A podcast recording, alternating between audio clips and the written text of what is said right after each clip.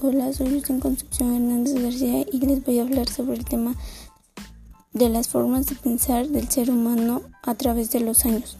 Hace 18 millones de años que los seres humanos tienen pensamientos mucho antes que los que se creía hasta ahora. Las formas de pensar del ser humano han, cambiado ante la sociedad a través de los años, ante las personas tenían diferentes formas de pensar, tenían diferentes ideas, expresiones o modelo estereotipados de cualidades o de conducta.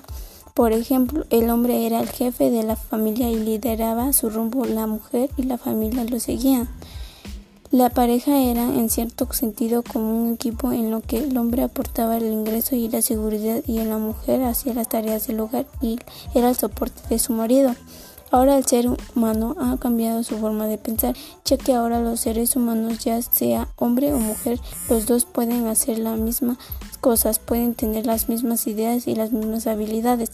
Por ejemplo, la madre puede trabajar para hacer el sustento de su familia y, padre, y el padre puede hacer las cosas del hogar.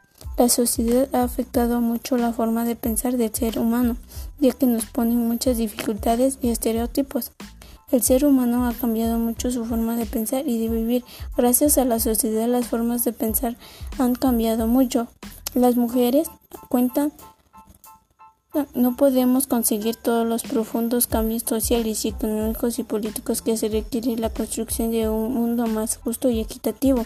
Las maneras de pensar y la crítica del pensar moderno, algunas ideas sobre el papel y del Estado en esta época y, y varias consideraciones que vinculaban la cuestión ambiental y la naturaleza y la ética.